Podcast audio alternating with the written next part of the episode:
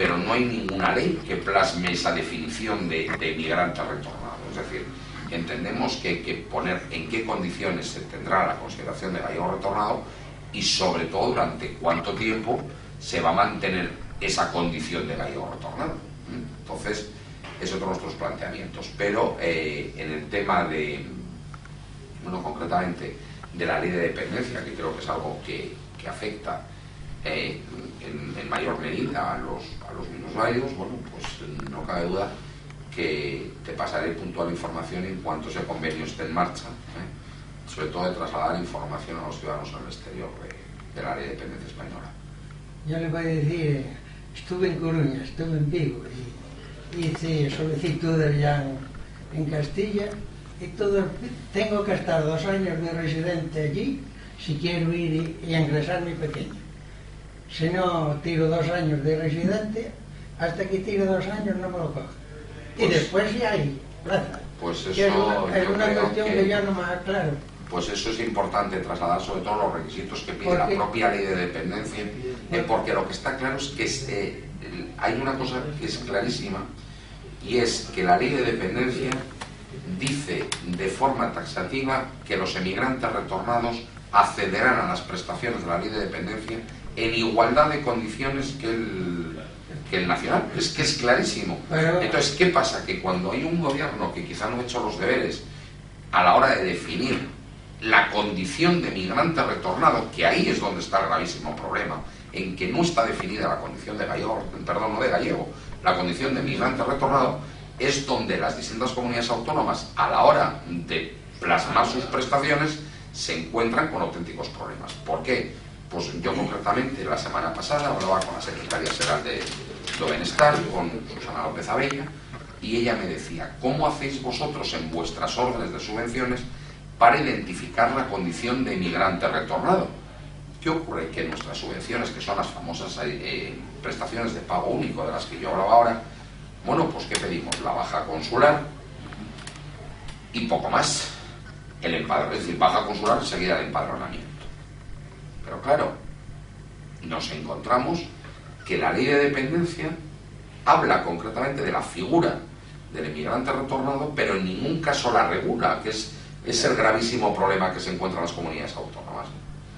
Eh, estamos hablando además de unas prestaciones de una cuantía importante y que se alargan en el tiempo, es decir, no es una prestación de pago único, es una prestación que está reconociendo derechos. Y en ese sentido, eh, yo creo que Galicia eh, será, me atrevo a decir que comunidad autónoma pionera a la hora de establecer en qué condiciones los emigrantes retornados van a poder acceder a las prestaciones de la ley de dependencia.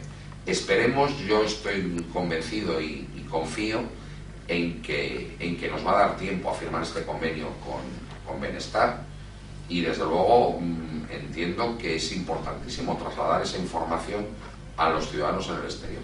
Porque sobre todo los que tengan claro en qué condiciones van a poder acceder a las prestaciones de la ley de dependencia. Una ley complicada por otra parte. Es complicado porque todos nosotros, no, no hablo por mí, hablo por todos.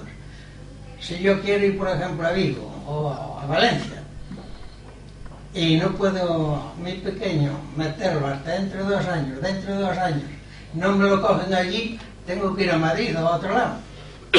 Es que además Y, el y problema para es que- para instalarme, claro, si me dicen me lo cojo aquí. Es que además el, el problema que hay es que no hay que olvidar que la ley de dependencia es una ley estatal, pero en cambio la ejecución le corresponde a las comunidades autónomas. Entonces ahí es donde, donde hay un problema importante y sobre todo yo creo que el mayor problema es que la propia ley no hay ninguna norma estatal que defina la condición de migrante retornado.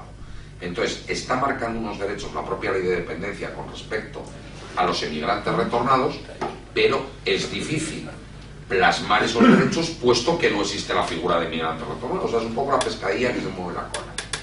Porque yo cuando estuve aquí el señor Touriño, se le puse la cuestión y dice, me escribes allí. Le he escrito y me ha contestado. En vez de dos años dice un año. Pero tengo hablado en Castilla y mismo en Madrid, hay uno que se ocupa allí, dice, tienes que estar dos años aquí empadronado.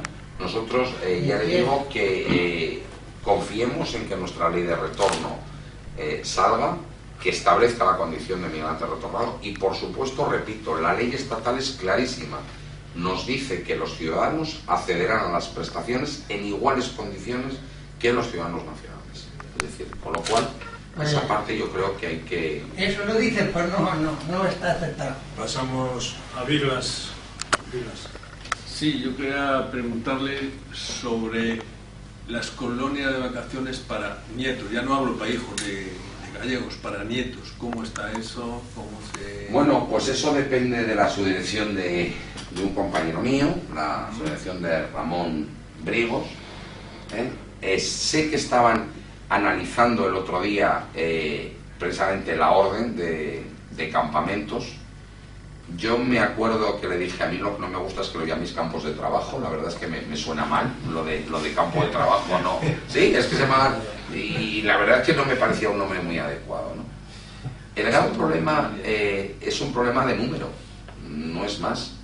Es decir, Galicia tenemos las plazas que tenemos para eso, Y sobre todo en los periodos que son, porque claro, nosotros no podemos eh, abrir esas plazas en determinados periodos del año donde realmente no tendrían absolutamente ninguna demanda, porque son chicos que están estudiando y que no, que no tendría ni encaje ni lógica que la propia administración sacara esas órdenes de fuera de determinados periodos. Eh, yo sé que lo están analizando ¿eh? y en cuanto... Perdón. No, no, no, no, ah, ah, no. Entonces, en cuanto lo terminen de, encajar, estoy convencido que le darán el, planteamiento más lógico que, lo consideren, desde luego tratando de abrirlo en la medida de lo posible al mayor número de personas. Es decir, ya no hablo de nietos ni no nietos, sino al mayor número de personas. Eh, Carlos I tenía una, pregunta. sí, buenas noches para la Radio Nacional Francesa. Eh, ¿Nos puede dar, no sé si nos puede comunicar, unos, unas pocas estadísticas sobre el retorno eh, en Europa y en América Latina, por favor? Bien, vamos a ver. Eh, efectivamente, el retorno, así como Galicia continúa siendo una comunidad autónoma puntera en número de, en, porcentaje de, retornados, no cabe duda que es un número que ha ido decreciendo paulatinamente. Eh, y estamos hablando además de dos fenómenos radicalmente distintos, ¿eh? tanto si estamos hablando de retorno procedente de Iberoamérica o de retorno procedente de Europa. Los planteamientos son radicalmente distintos. El, retorno de Iberoamérica se produce en menor cuantía que el retorno de, Europa, pero sobre todo eh, hay, que, hay que ver los nuevos cambios legislativos que estamos teniendo y esos nos pueden afectar en cuanto a cifras absolutas de retorno. Por otra parte, la situación del retorno yo creo que es radicalmente distinta también si estamos hablando de Europa o si estamos hablando de Iberoamérica.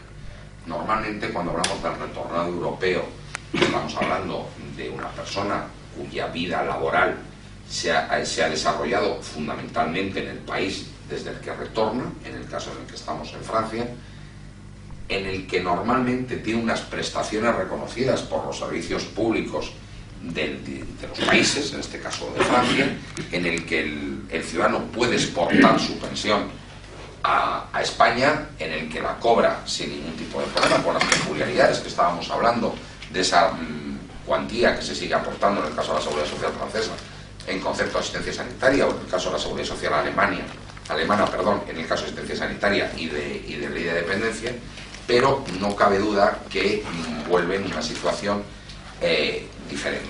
Y por otra parte, tampoco hemos de olvidar que normalmente el retornado de Europa es un ciudadano que en muchísimas ocasiones nunca ha perdido el contacto con Galicia habitual, es decir, era un retornado eh, en que normalmente iba todos los veranos a Galicia, iba varias veces al año, cosa que en el caso del retornado de Iberoamérica no se produce en las mismas situaciones, ni en las mismas condiciones, ya por una cuestión de lejanía, fundamentalmente, y de coste del viaje. Es decir, eh, viajar de Francia a España está muy cerca, es mucho más barato que viajar de Iberoamérica a España. Entonces, en ese sentido, creo que hablamos de dos, mm, de dos fenómenos totalmente distintos y, sobre todo, quizá hablamos de dos fenómenos distintos en cómo llega el ciudadano en el momento del retorno a, Galicia, en este caso, a España. Es decir, en el caso del retorno europeo, normalmente